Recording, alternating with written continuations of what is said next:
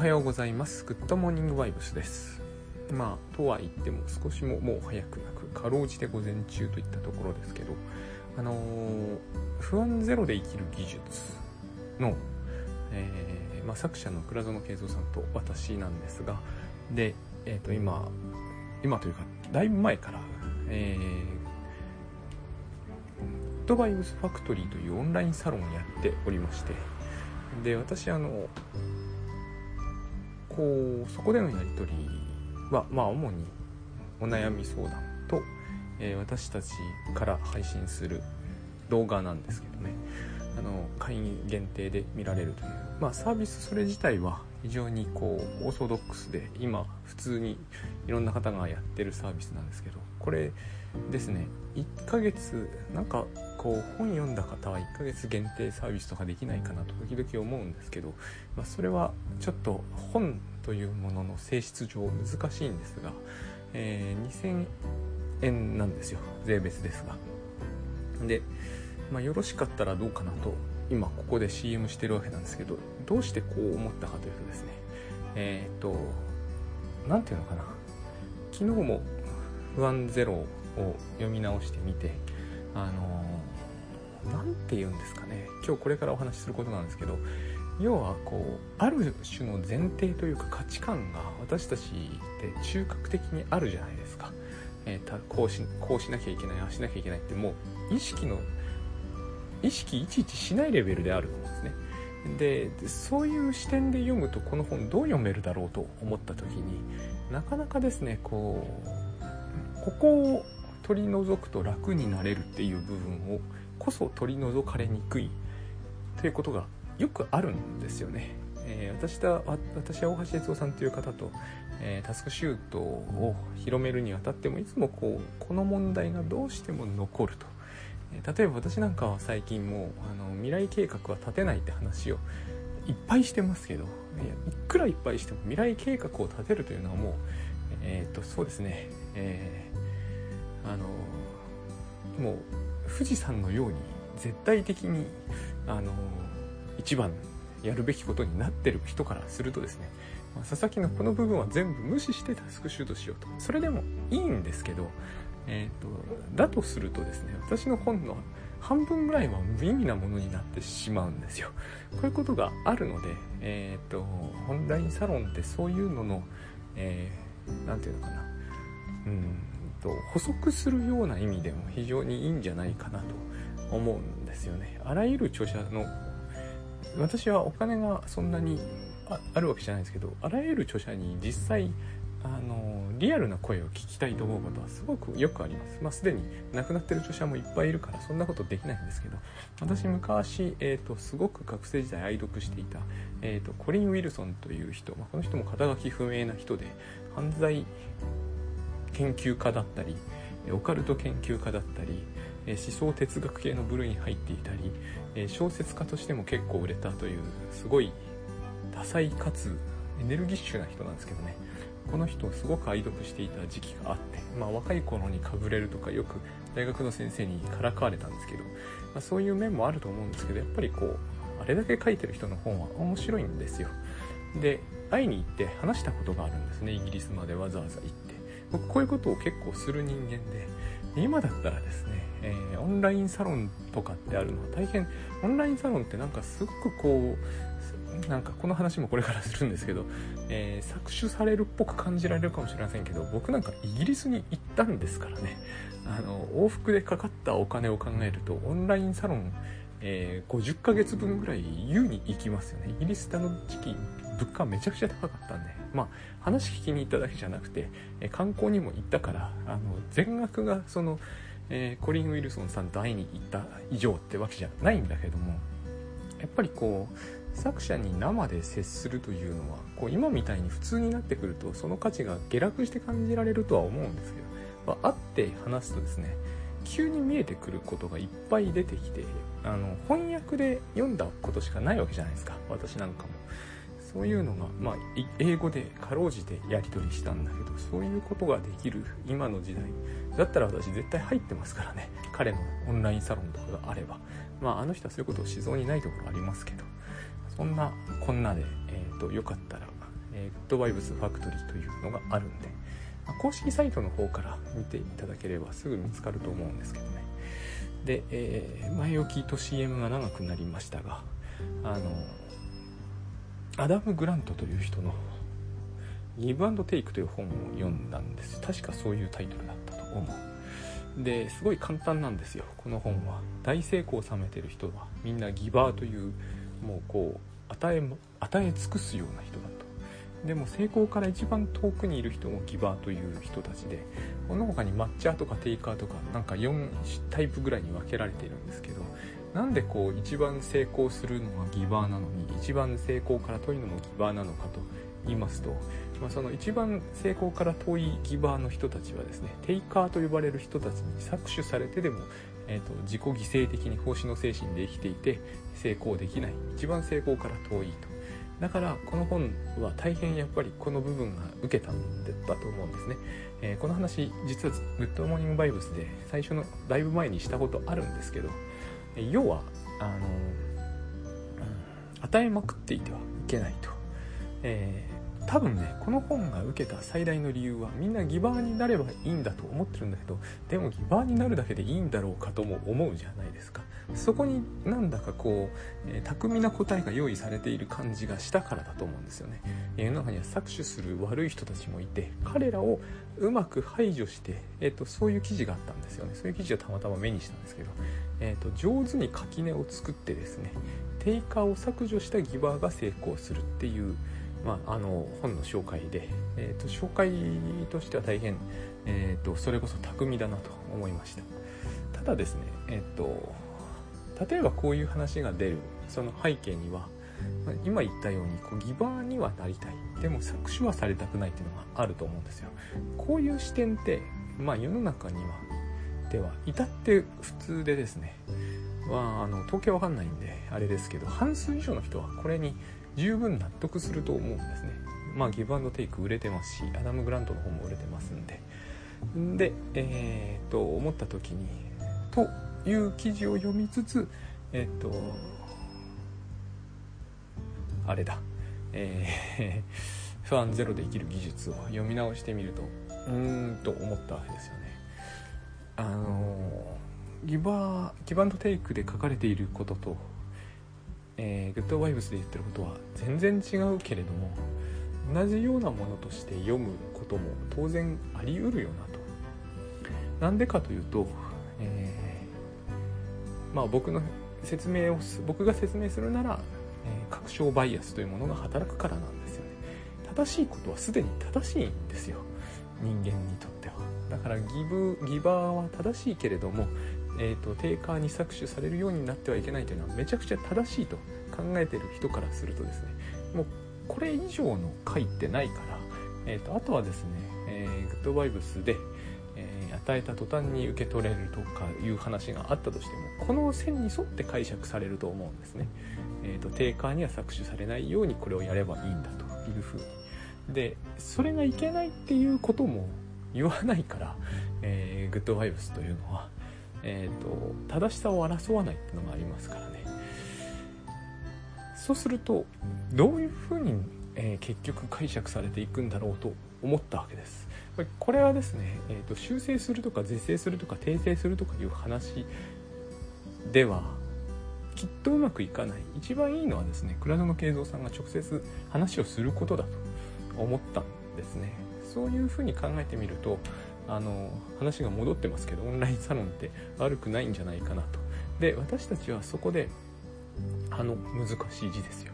搾取ってやつ。なんでこう搾取という言葉がこんなにこうだって使わないじゃないですか、えー、共産主義ですかって話じゃないですか、えー、資本主義者が搾取するってやつですよあれは。元を正すとですね。その時に多分この文脈で一番使われた言葉で大概書ける人少ないと思うんですよね。搾取の手話書けますよね。作の方。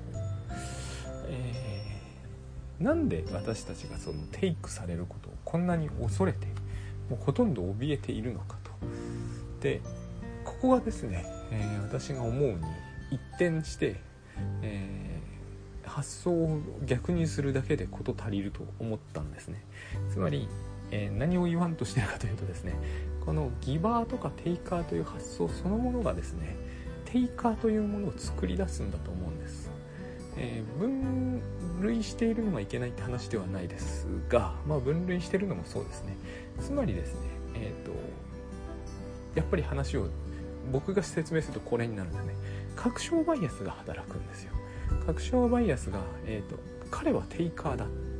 あの女の人はテイカーだって決めるんですよ。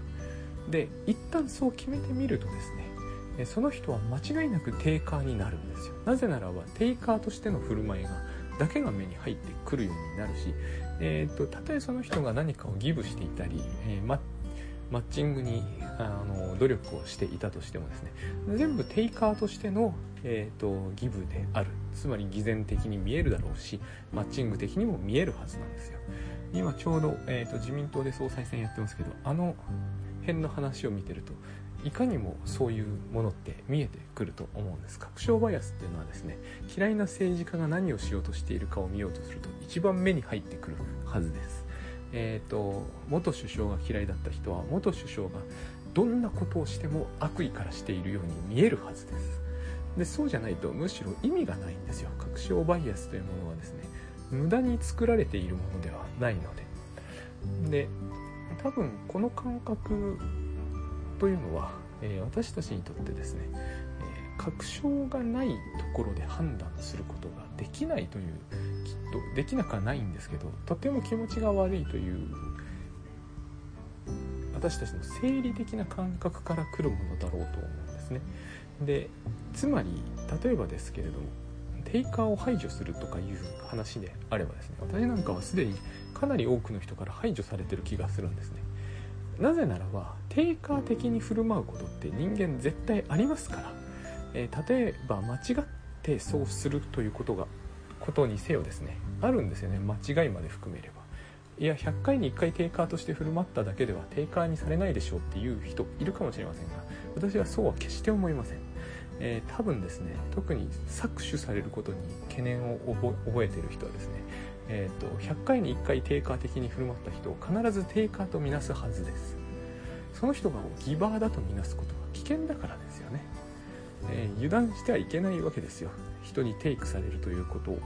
ついて警戒しているのであれば。ある人が、えーと、それこそ1万回に1回でもいいんですよ。間違った行いをしたらやつはテイカーだってことになるんですよ。だってそうしといた方が安全じゃないですか。テイカーを巧みに、えー、垣根を作って排除するということであればですね、えーと、その人をギバーだと。1000, 1000回に999回のえー、ギブ的な行為をカウントしておいてこの人をギブにギバーにしておいた方が自分は安全だと。みなす理由は何もない。実に簡単に分かりやすい例で言うとあるところでバイバイト先で着替えをするとするじゃないですか。である人が財布をくすねたと。絶対その人のことをですねえっ、ー、と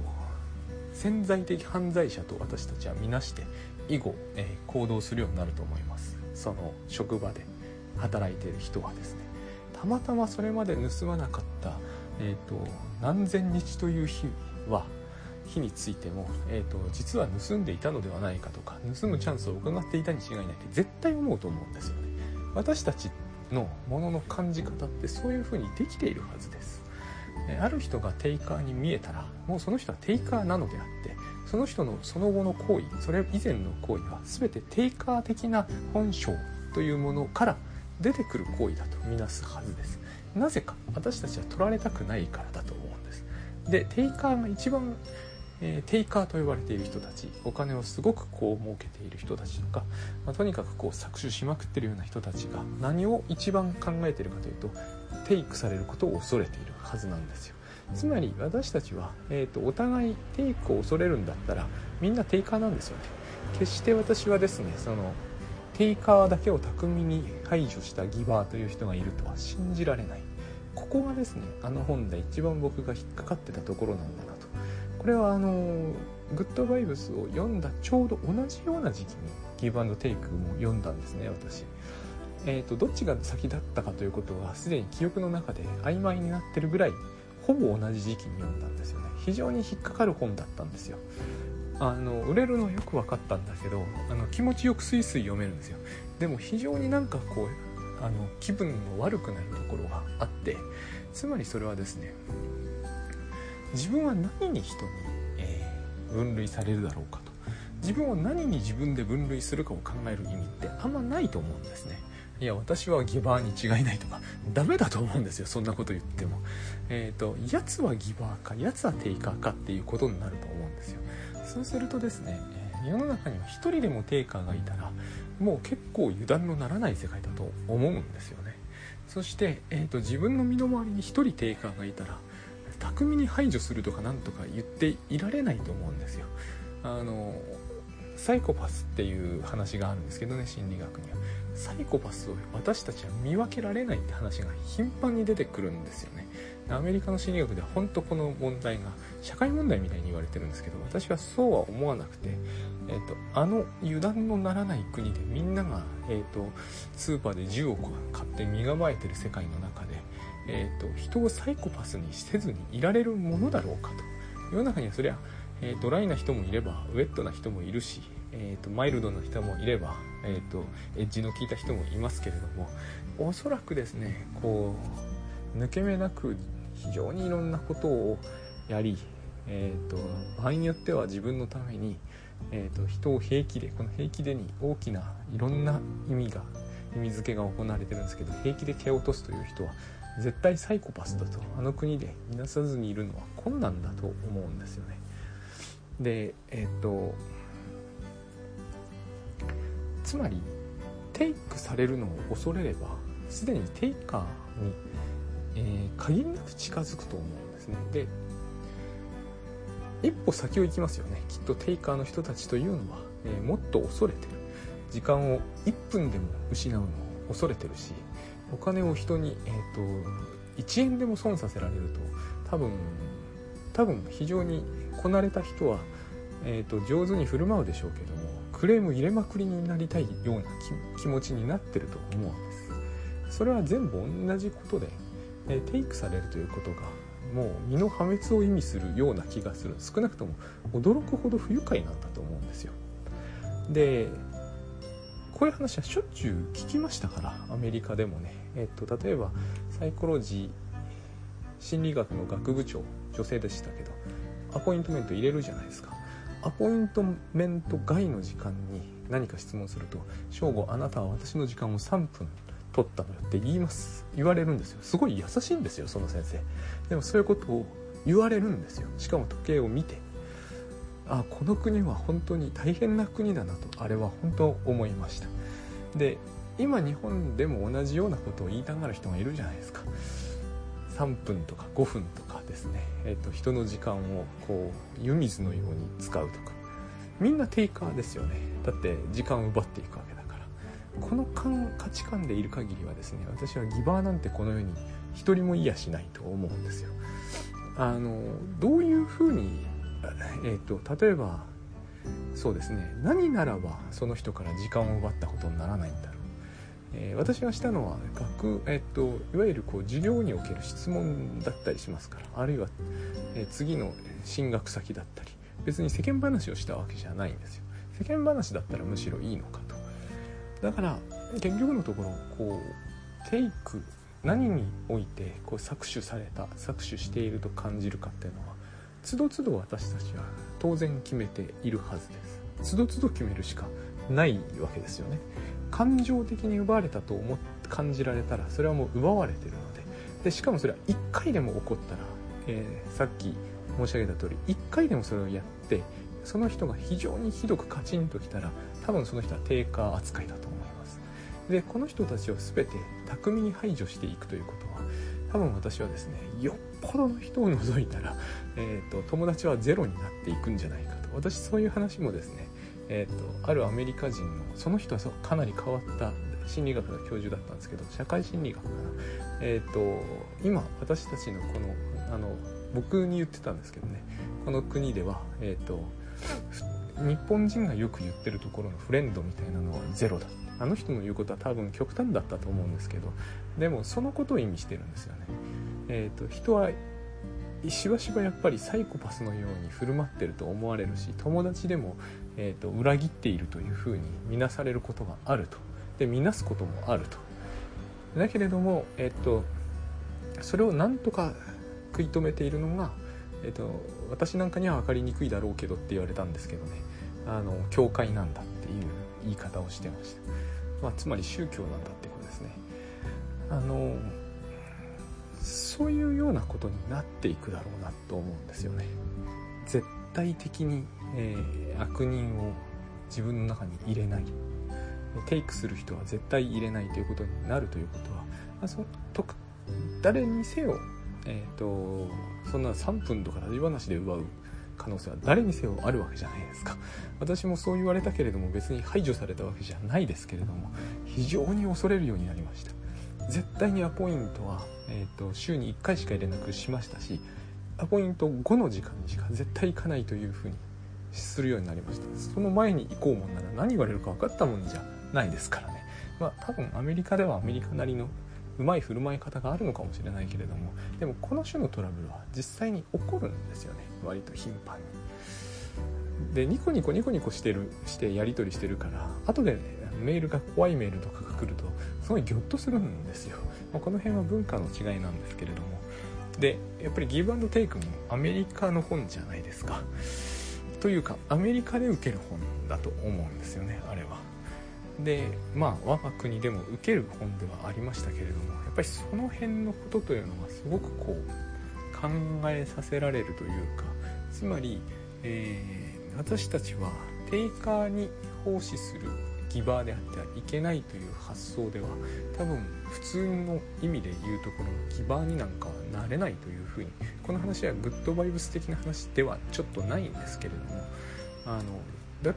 だとするとグッドバイブスだとひたすら犠牲になるのかって話になりそうですけどグッドバイブスはあのそもそも人がギバーであったりテイカーであったりしないのでこれは定義が定義に無理があるというふうに私なんかは思うんです。クラドさんがどうおっしゃるか分かんないけど私なんかはそう思うんですね。えっ、ー、とある人との関係においては低下かもしれないしある人との関係ではギバーかもしれませんけど固定的なものではないですよね。少なくとも。で人は結局変わるじゃないですか。私がグッドバイオスの影響を受けてやたら変わったと思う人は結構いるように、えー、変わるんですよね結局だから低下は一生低下のままになってしまうような、えーと、定義の仕方は無理があると思うで結局最終的にはですねえっ、ー、とまあ少なくともグッドバイブス的に犠牲精神って別に称称賛されても称えられてもいないので、まあ、この2つは同じことか。えっ、ー、と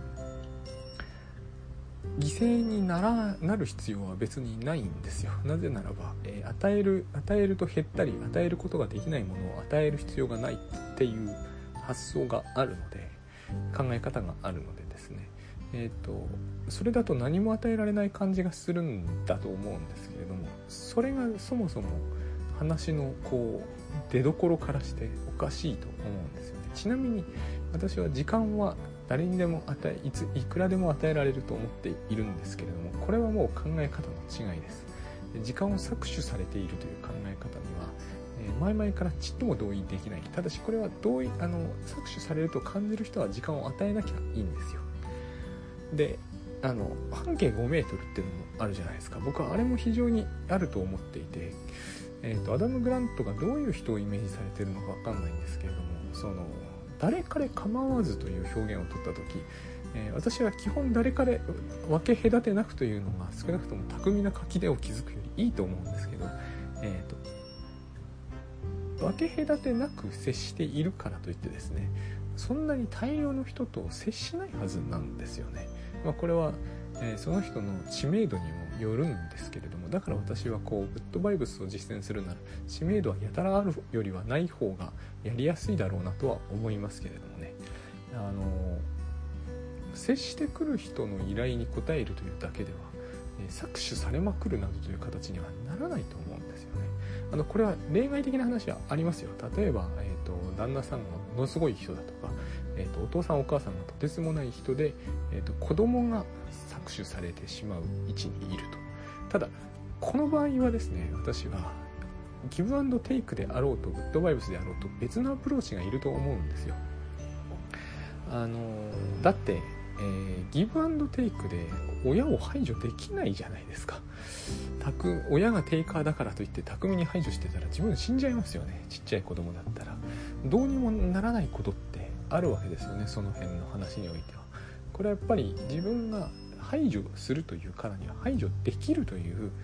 選択肢が取れるケースの話であってだからギバーがお人よしだから、成功から遠いというのは実は非常にこう恐ろしい言い方でもあると思うんですよ。まあ恐ろしくなんかないんだけれども